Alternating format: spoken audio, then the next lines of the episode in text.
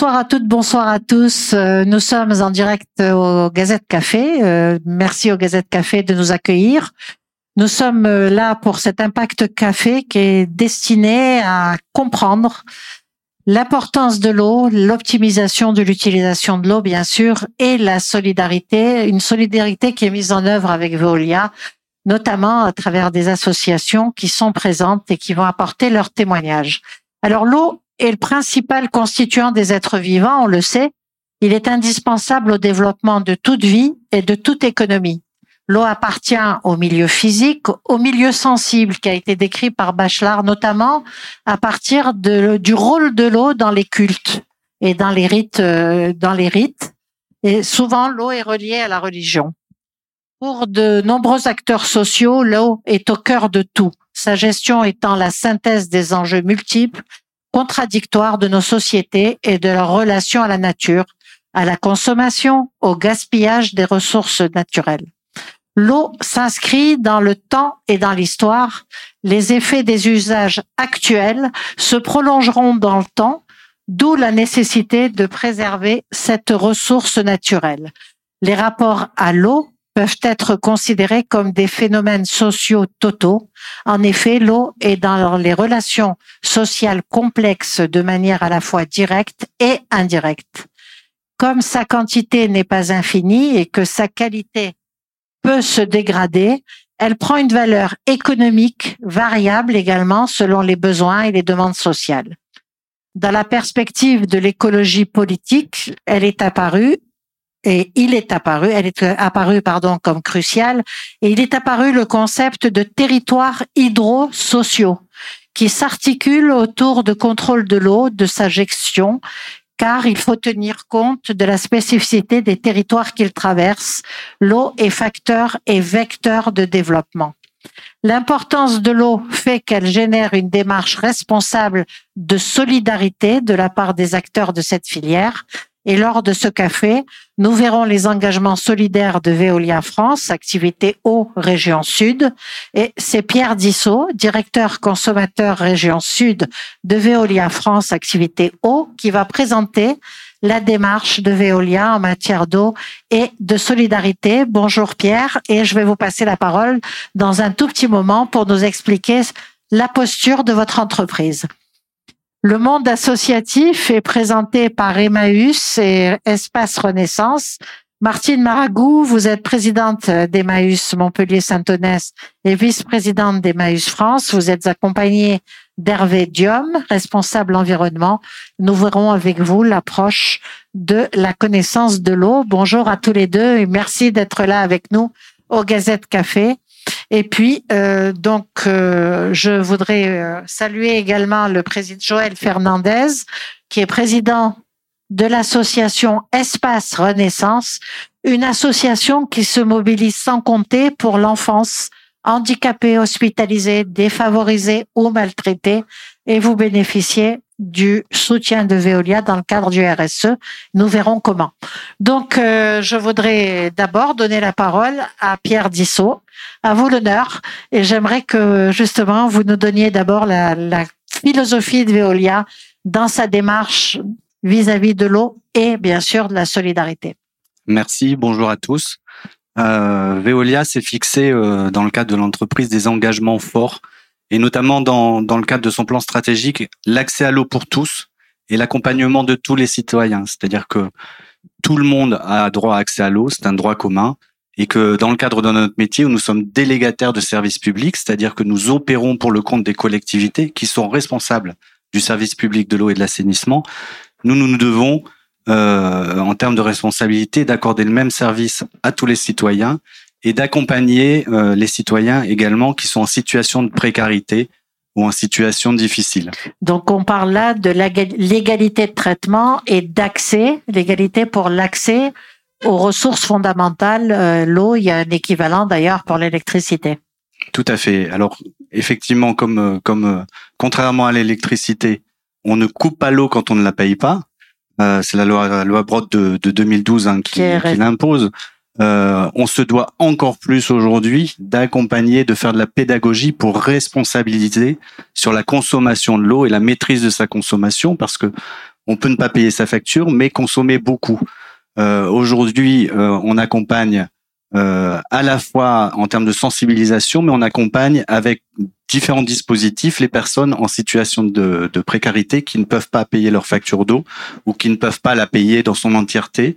Donc en proposant des échéanciers, mais en travaillant également euh, avec les CCAS, euh, on travaille avec les, les, comités d'action sociale des municipalités. Exactement. Et donc, en travaillant avec euh, avec ces travailleurs sociaux qui nous qui nous aident à identifier des personnes en difficulté, on peut les accompagner avec des dispositifs de chèque eau, euh, d'échéanciers, et puis on essaie d'avoir des actions avec d'autres associations inclusives comme Facero par exemple, euh, pour pouvoir euh, sensibiliser à la maîtrise de sa consommation et à ne pas gaspiller, mais à garder aussi sa dignité en payant euh, sa facture.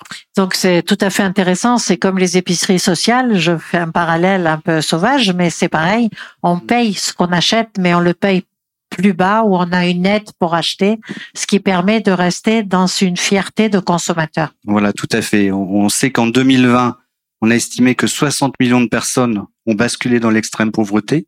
Oui. Euh, on, dans le cadre de nos relations avec les CCAS aussi, on sait que les gens aujourd'hui font moins la démarche d'aller chercher des aides pour payer leurs factures d'eau ou d'énergie ou de logement, mais vont plutôt au resto du cœur, euh, à la banque alimentaire pour pouvoir se nourrir et nourrir leur famille. Euh, donc on se doit de déployer encore plus de dispositifs en termes de responsabilité et, et la solidarité. Je vais dire que c'est dans la raison d'être de Veolia, mais on a d'autres actions solidaires qui vont euh, au-delà de celle-ci. On va le voir tout à l'heure. Alors, euh, éduquer le consommateur, en fait, on ne parle pas seulement de minimiser la facture, on parle aussi de, de créer des actes vertueux, une conscience de la rareté de l'eau et de l'importance de l'eau. Oui, tout à fait, parce qu'on sait qu'avec la transformation écologique, on va avoir euh, besoin d'économiser encore plus l'eau dans les années qui viennent. Que dans certains endroits d'ailleurs de nos régions, pas si loin et plus vite qu'on l'imagine, euh, on va avoir des déficits en termes de ressources en eau et qu'on risque d'avoir des manques d'eau. Donc il faut pouvoir euh, responsabiliser le plus grand nombre. Alors pour les auditeurs et les, les, les personnes qui sont présentes au Gazette Café, euh, les CCAS ont dans chaque ville c'est euh, un, référentiel de gens qui font appel à l'action sociale et donc sur, dont les dossiers sont étudiés et donc on peut savoir avec exactitude qui a besoin de ce soutien. Oui, c'est ça. Et vous, vous, vous, vous appuyez sur ces éléments-là pour fournir un chèque ou Oui, puis c'est assez vertueux parce que eux ont la connaissance des personnes en situation de précarité, nous, on peut pas être jugé parti et on est là pour opérer un service public et pour y faciliter l'accès.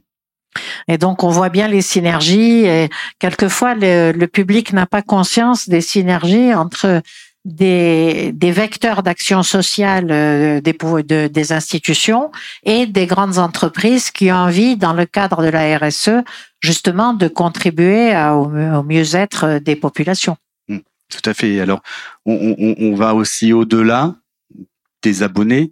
Euh, je prends l'exemple du premier confinement où, euh, en fermant certains espaces publics, des jardins publics, des parcs, où des, des, des, des, des personnes avaient accès, des personnes sans domicile fixe ou euh, des personnes en situation d'avoir migré avaient accès à l'eau. Quand on a fermé ces espaces publics, n'avaient plus accès à l'eau potable.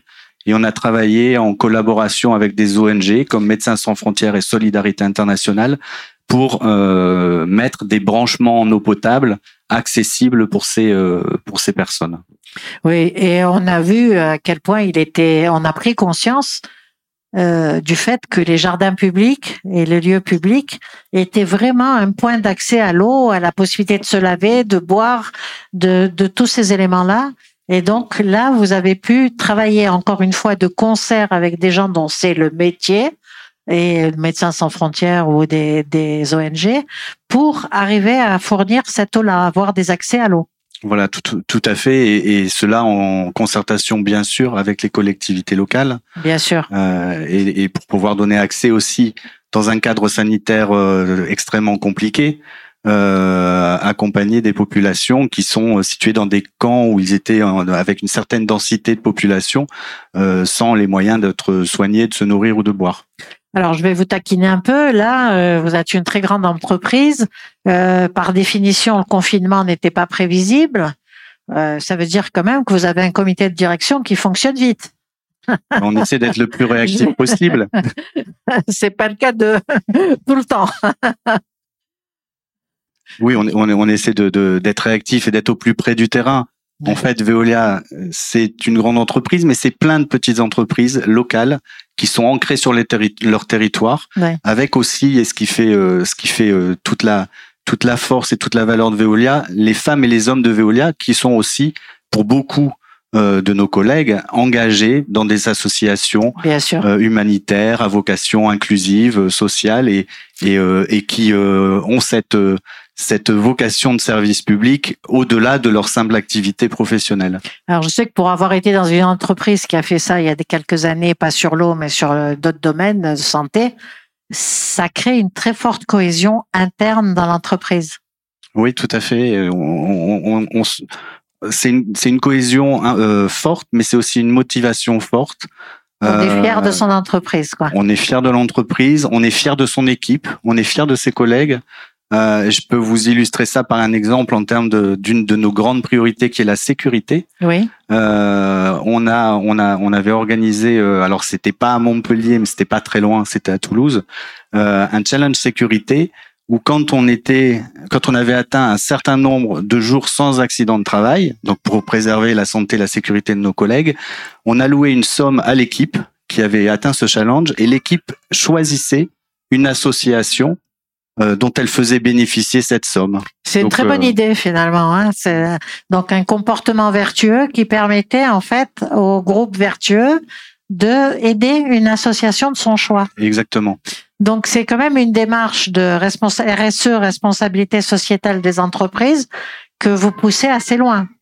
Mais on, on, on essaie de la pousser dans notre raison d'être et la raison d'être de, de, de l'ensemble des collaborateurs à travers les valeurs partagées qu'on porte sur des actions liées à nos territoires, quelquefois au-delà aussi. On parlera tout à l'heure de, de, de, la fondation, euh, mais qui permettent euh, effectivement euh, d'être un acteur dans son territoire euh, et d'être et de co-construire l'avenir du territoire pour pour l'ensemble de la société. Alors, mais très humblement et modestement avec euh, nos savoir-faire et ce que l'on ce que l'on porte. Bien sûr.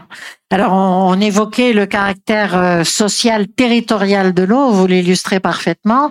Vous êtes vous-même région sud, hein, euh, donc un grand sud quand même, mais région sud. De Perpignan à Nîmes en passant par l'Aveyron et la Lozère. Et Montpellier et Montpellier, bien sûr, qui est au centre de la région. Donc, euh, un grand sud, mais vous êtes aussi ancré, on évoquait ça, que la, démarche euh, sociétale, la démarche sociale, la démarche d'optimisation de, l'eau, elle doit être adaptée au territoire. Et vous illustrez là par votre structuration même cette cohérence. Oui, parce qu'elle est, elle est, elle est liée euh, à la spécificité de chaque territoire, aux besoins et aux populations de chaque territoire.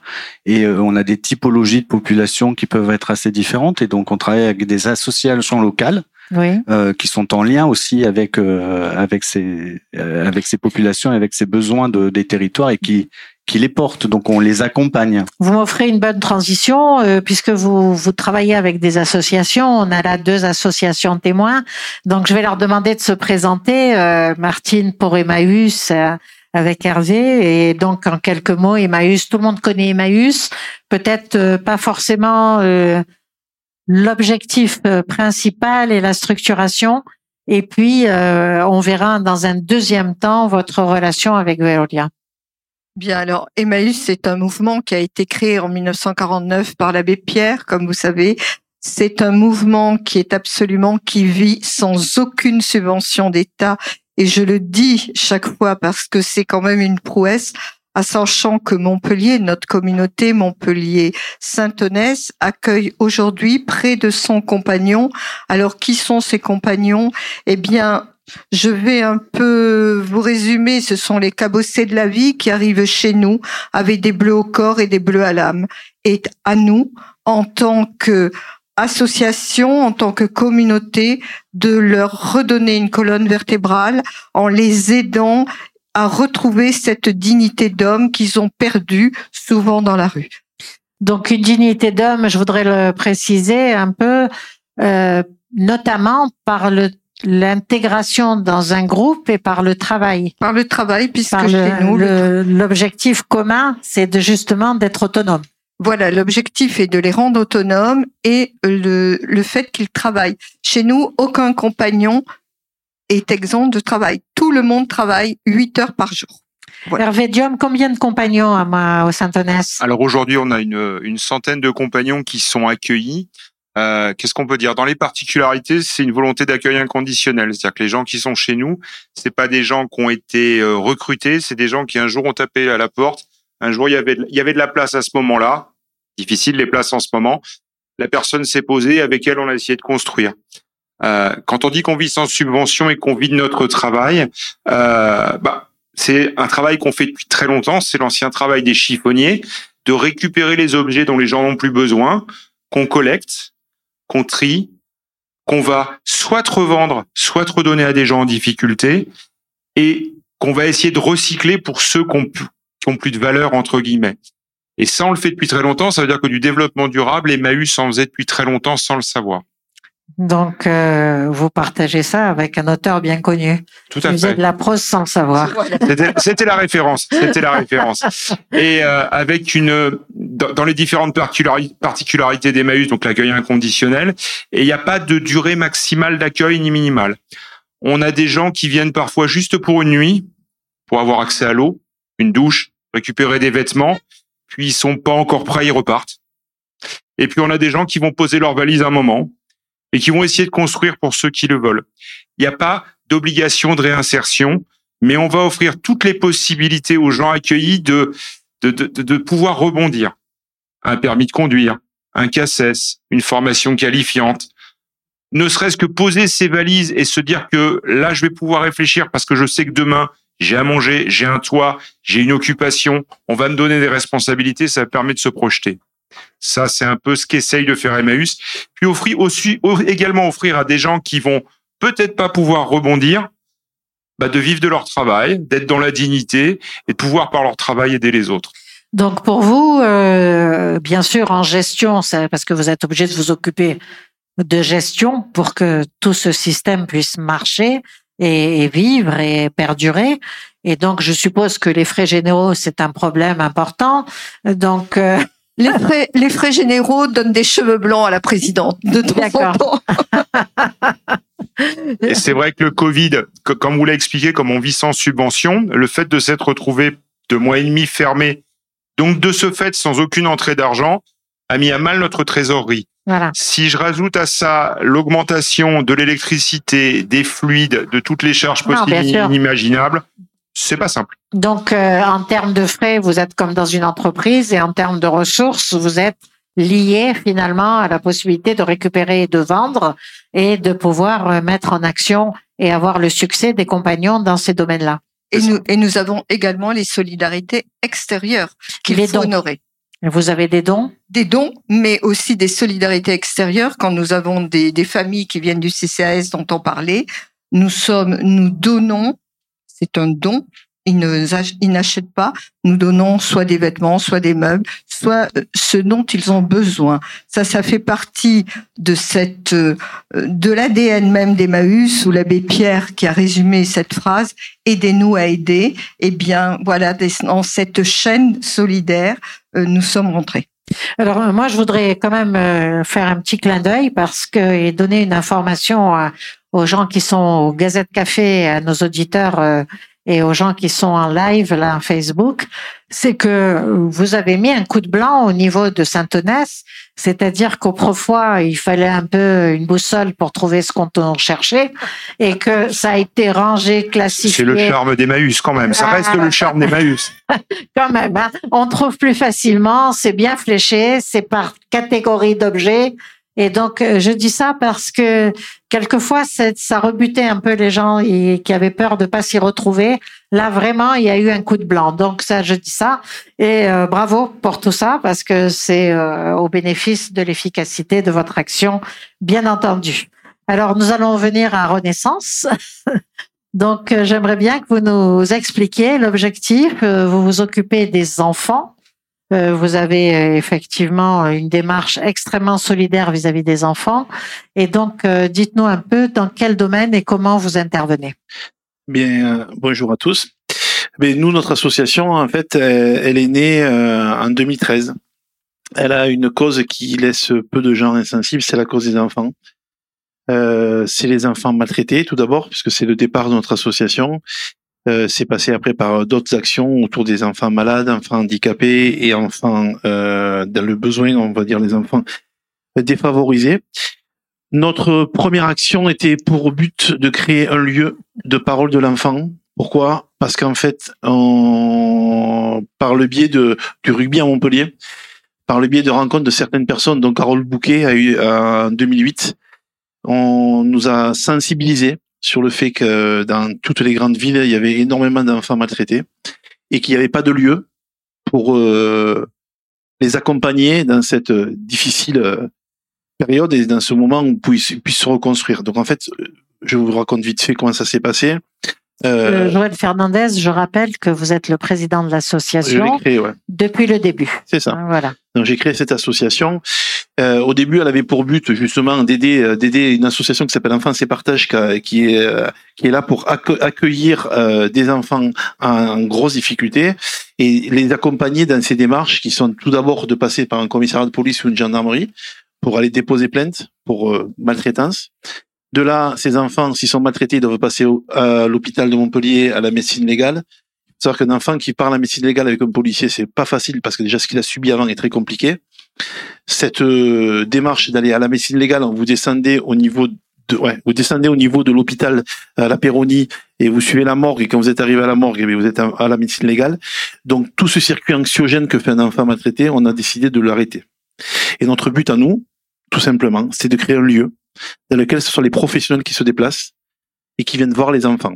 Donc c'était un lieu d'accueil et de parole de l'enfant. D'où le nom de l'espace Renaissance. Exactement. Donc euh, on a travaillé avec cette association Enfants et Partage qu'on a beaucoup accompagné. On a créé ce lieu. Donc ce lieu avec euh, pas mal d'amis autour de moi, donc euh, un groupe d'amis épicuriens qui s'appelle l'Académie des Neufs à Montpellier et le Montpellier Rugby Partenaire, donc le club de rugby de Montpellier, on a créé euh, ben, des, levées de fonds par le biais de nos connaissances, de nos partenaires, des sociétés euh, que l'on connaissait très bien, pour pouvoir euh, mettre un lieu qui nous a été mis à disposition par une subvention de la ville de Montpellier à l'époque de Madame Mandrou. Donc on ne dira jamais l'aide de Madame Mandrou, ancienne maire de Montpellier, pour nous a pour nous avoir accompagnés dans ce projet et nous avoir subventionné pour le loyer. Et nous, on a mis un local de 100 mètres carrés à disposition d'enfants et partage. Dans ce lieu, il y avait un accueil, il y avait une salle Mélanie qui est une salle de parole de l'enfant avec des glaces santin, avec des, des, psychologues qui parlent directement avec des policiers. Et le but, c'était que ce soit plus anxiogène pour un enfant, mais que ce soit les professionnels qui se déplacent. On finançait également euh, des, des, séances de psychologues. Donc les psychologues ce sont des psychologues euh, bénévoles ou ce sont des psychologues non, les psychologues, on les payait. Donc on, on payait des séances, nous, et euh, avec les fonds qu'on avait levés. Et le but, c'était qu'avec il y a eu une, grosse batterie d'avocats qui étaient à disposition chez Enfants et Partage et qui suivaient les dossiers des enfants pour essayer de s'en sortir. Donc, je vais pas parler trop longtemps des enfants maltraités, mais c'était important de vous le dire parce que c'est la genèse de notre association. Il faut que vous sachiez qu'à Montpellier, il y a plus de 600 dépôts de plainte pour maltraitance par enfant par an au commissariat de Montpellier. Que maltraitance. Ça, ça prend pas euh, tous les enfants euh, des des, des gendarmeries autour, et ça prend pas tous les enfants qui portent pas plainte. Joël Fernandez, euh, comment les enfants, comment les, comment les enfants viennent à vous?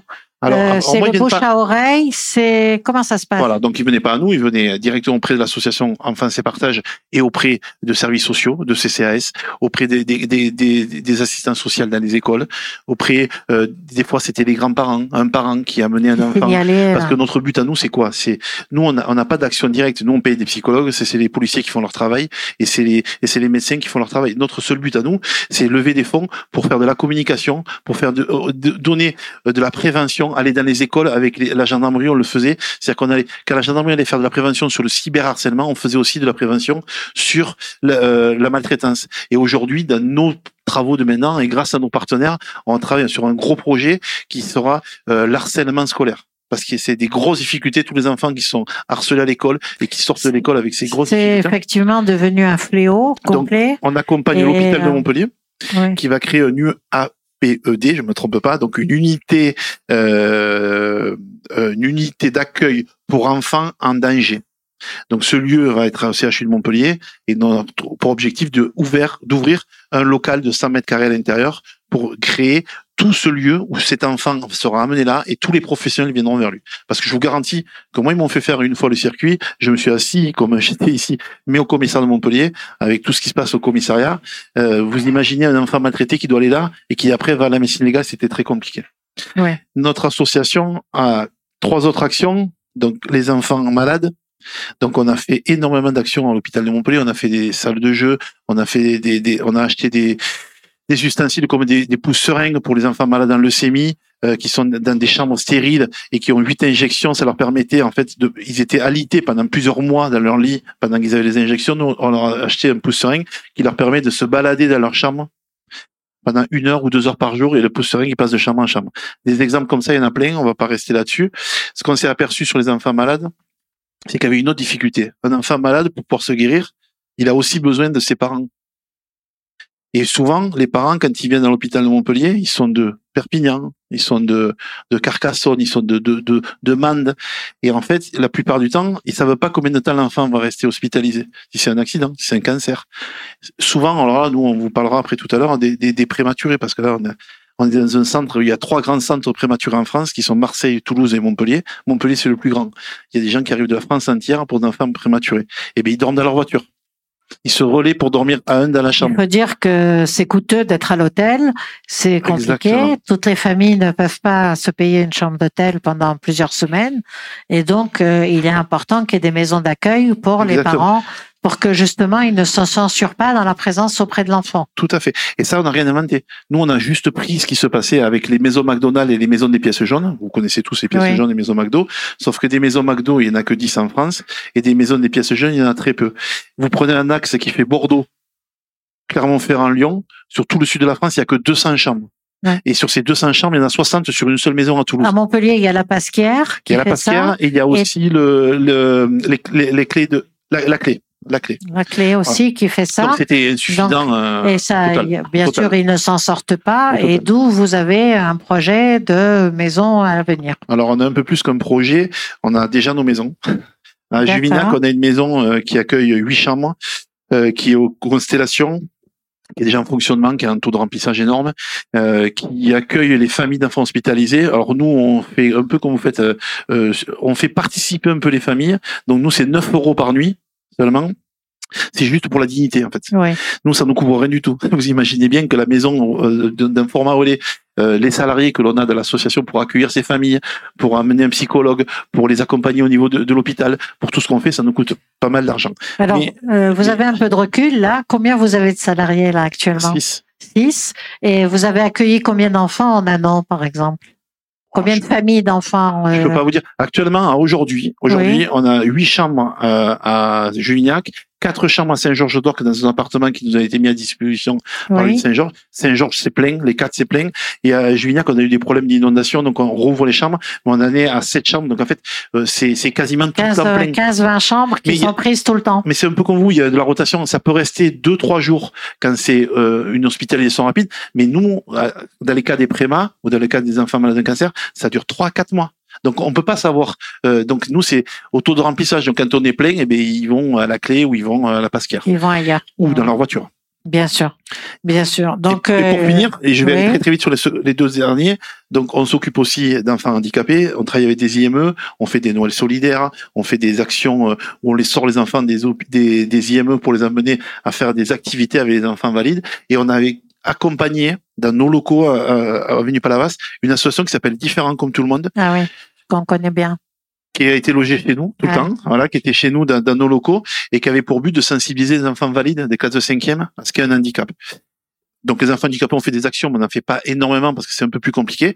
Et après sur les enfants défavorisés, donc là, grâce à Veolia, étant euh, euh, de mettre un peu, de créer de la mixité entre Exact. des enfants en situation de handicap pour des activités avec des enfants en- sans Exactement. handicap. et c'est les enfants qui peu- font l'entraînement avec Voilà. ces enfants. Et eux aussi, ça les sensibilise, et ça leur fait énormément de bien. Et ils ressortent avec plein, plein de, plein de, de, de valeur le, le soir quand ils ont dit à leurs parents, on était avec un enfant handicapé, on a fait ça et ça. C'est une top. belle prise de conscience pour les enfants Ouais. et c'est une belle réassurance pour les enfants en, en situation de handicap qui ont le plaisir euh, comme ça de faire des activités diversifiées. Voilà. Et pour finir, la dernière action, c'est les actions sociales. Donc, c'est les enfants défavorisés.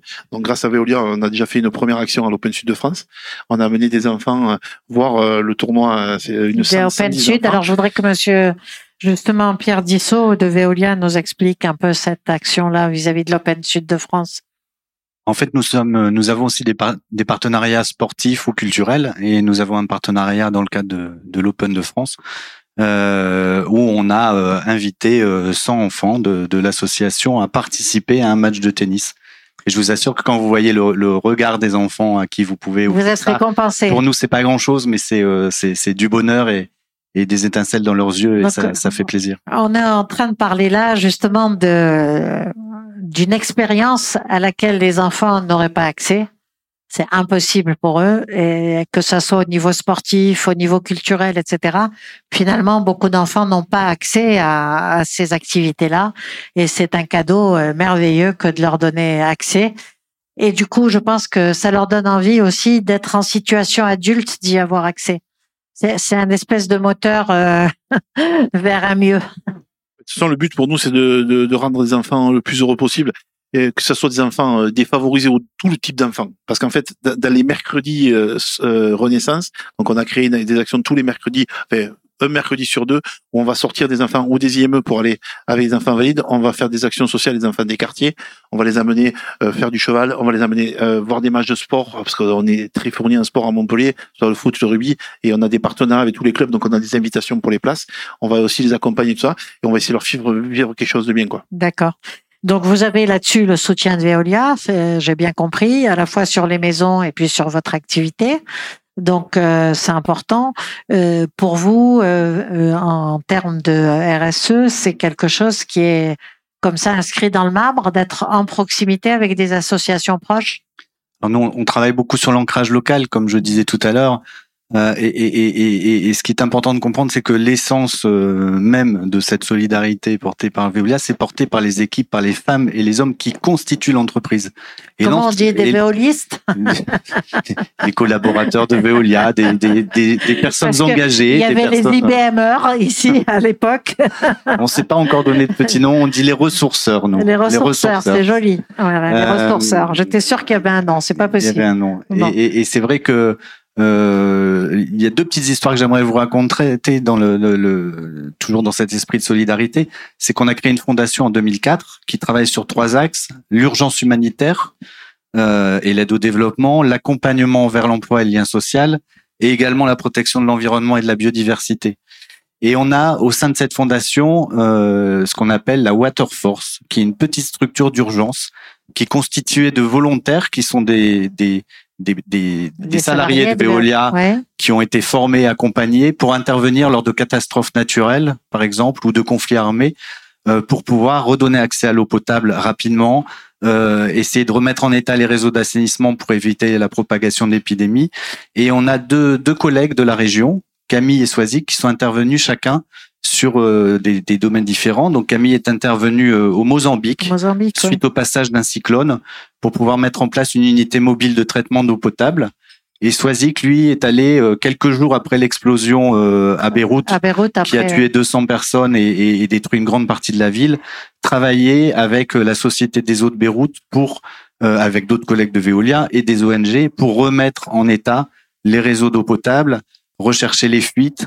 Euh, et, et dans ce cadre-là, la solidarité, elle est double parce que vous avez ce collaborateur qui a envie, qui va aider, qui part à une mission de deux, trois semaines.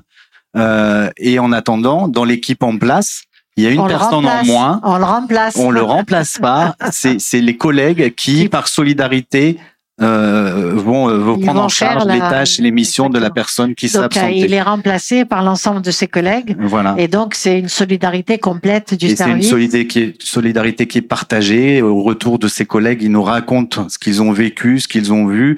Et, et c'est vrai que c'est euh, c'est le c'est la force du collectif. Bien sûr.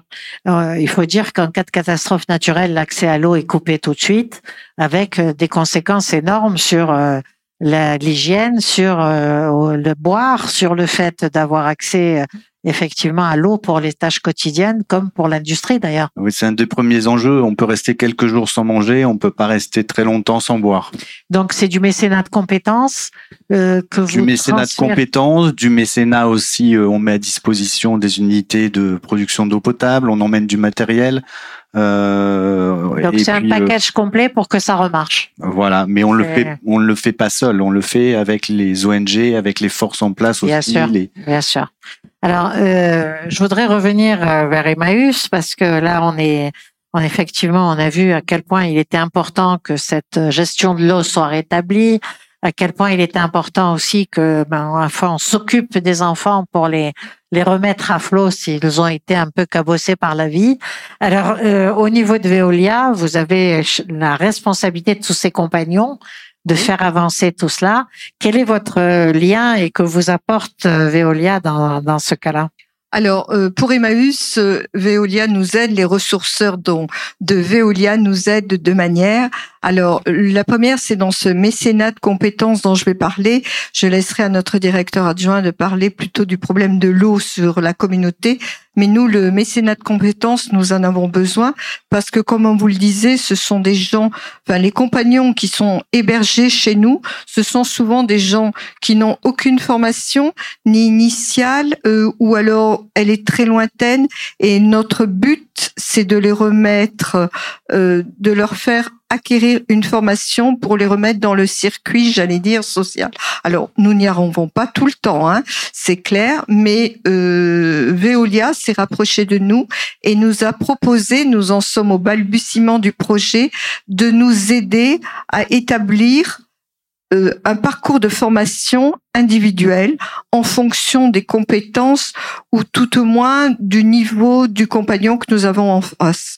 Et je vous le dis, je crois que c'est une chance pour eux euh, parce que euh, nous avons sur la communauté euh, 50% de, de Français, d'Européens et 50% de migrants. Parmi ces migrants, je le dis, certains ont acquis le fameux sésame, les papiers, ce permis de séjour et de travailler. Et nous avons des pépites parmi ces gens-là. Je vous le dis, je le redis, je, nous avons même un compagnon qui, qui, qui a fait les compagnons du devoir, un autre qui est pharmacien, une jeune femme qui est en cinquième année de pharmacie. Et ces gens-là, il faut que nous les accompagnions. D'autres ont un niveau moindre, mais avec Veolia, nous sommes en train d'étudier la manière dont nous allons pouvoir les aider, aider à retrouver un parcours de vie, disons, je n'aime pas trop le terme, mais un peu normal. Voilà. Indépendant surtout. Indépendant. Et euh, donc, vous, finalement, vous les, vous souhaitez les for- vous les accueillir Oui. pour que les renforcer, les renforcer psychologiquement et aussi sociétalement dans un projet commun. Mais vous souhaitez à présent aller plus loin en les formant pour qu'ils puissent sortir d'Emmaüs et être indépendants. Ben, vous savez, je crois que c'est un peu le but et de tout président d'Emmaüs, etc. Et je parle non, là au nom de tous les présidents de toutes les communautés de France. Quand vous avez un jeune qui a entre 20 ans et 25 ans, 28 ans, on ne peut pas une seconde imaginer qu'il va passer toute sa vie dans notre communauté. Ça arrive, hein. nous avons un compagnon à Montpellier, il a 31 ans de communauté, c'est sa vie, mais c'est son souhait aussi. Mais nous, c'est quand même être un pont entre l'avant et l'après, et je crois que c'est ça rôle. Martine Maragot, on voit que c'est important, laisser le choix et la possibilité de rester ou de sortir Bien sûr. avec beaucoup de respect dans le choix des compagnons, la- la- pour le choix des compagnons.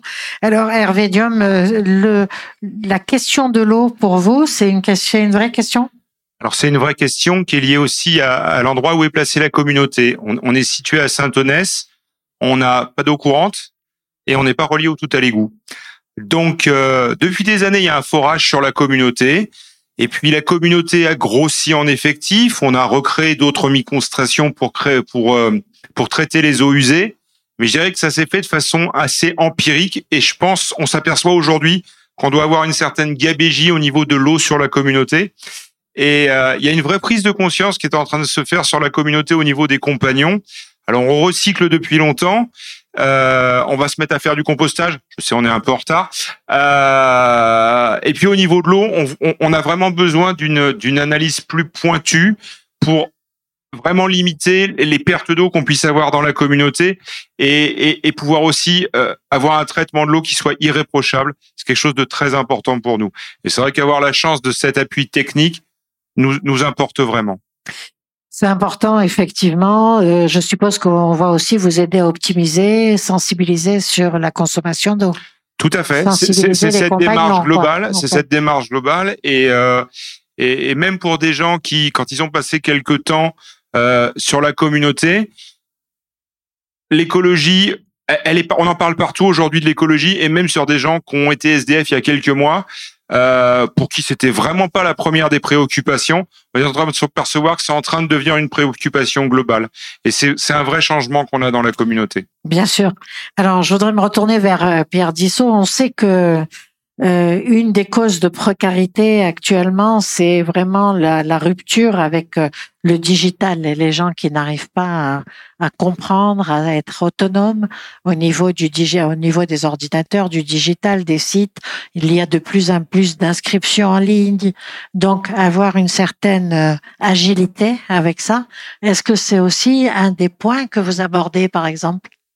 On, on l'aborde pas tout seul. Encore une fois, tout ce qu'on fait, c'est toujours avec avec, un tiers, on a bien compris. Euh, on vous prenez le partenaire qui est ad hoc en première Exactement. ligne et vous l'aidez à augmenter son action. Voilà, un partenaire local qui a une action déjà euh, sur, sur, sur, sur, enfin une action inclusive, qui a une action d'accompagnement.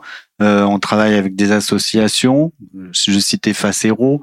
Euh, on travaille aussi euh, dans le cadre de PIMS, qui sont des, des, des des maisons de services publics, en fait, hein, des médiateurs qui accompagnent les personnes qui ont des difficultés à, à, à faire leur euh, démarche administrative, à payer leurs factures ou juste à les comprendre. Euh, et, on a un rôle euh, effectivement euh, social et sociétal euh, là aussi pour accompagner ces publics avec ces associations. Avec, alors vous évoquiez justement les enfants, les enfants maltraités. Euh, Joël Fernandez, j'aurais voulu que vous nous disiez, vous, quand vous accueillez ces enfants, vous aidez à cet accueil et à ce renforcement, est-ce que aussi vous vous occupez de leur accès au digital, de leur accès à, ces outils de demain? Alors, pas au niveau des enfants maltraités, puisque là, euh, comme je disais tout à l'heure, c'est des associations ou c'est directement des professionnels, que ce soit des psychologues ou, ou les policiers ou même euh, des, des avocats qui s'occupent d'eux.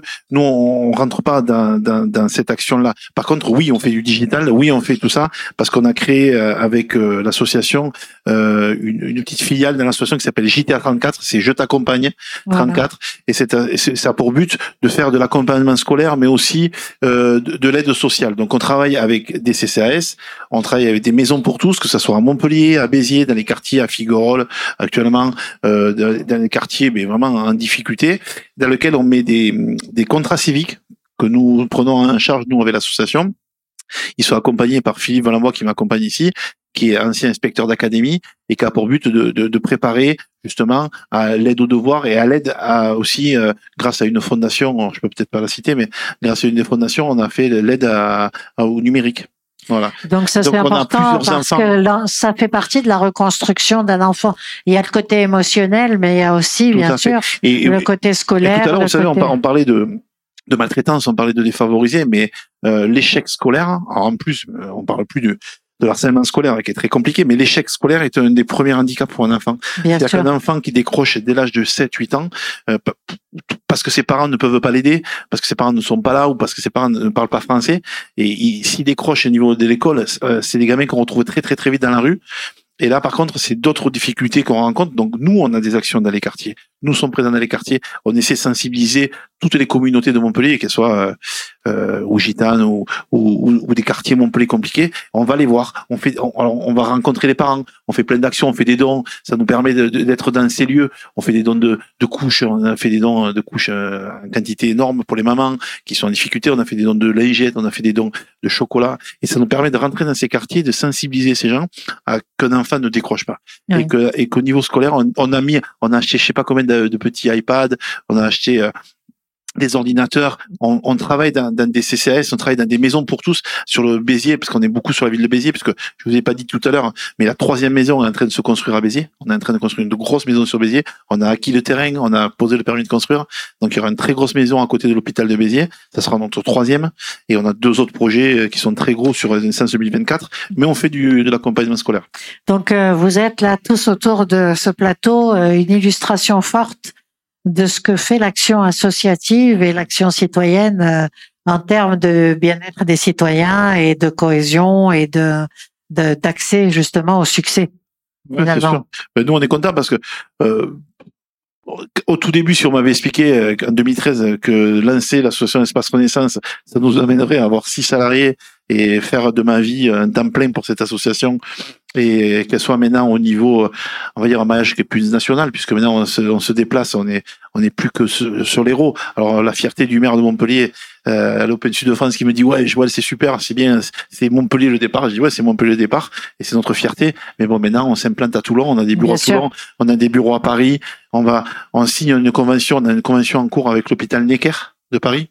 Donc on va travailler avec les quatre, ça y c'est fait. On va travailler avec les quatre hôpitaux de, euh, d'enfants de Paris, où on va fournir 22 appartements euh, dans lesquels les familles pourront être accueillies comme dans nos maisons.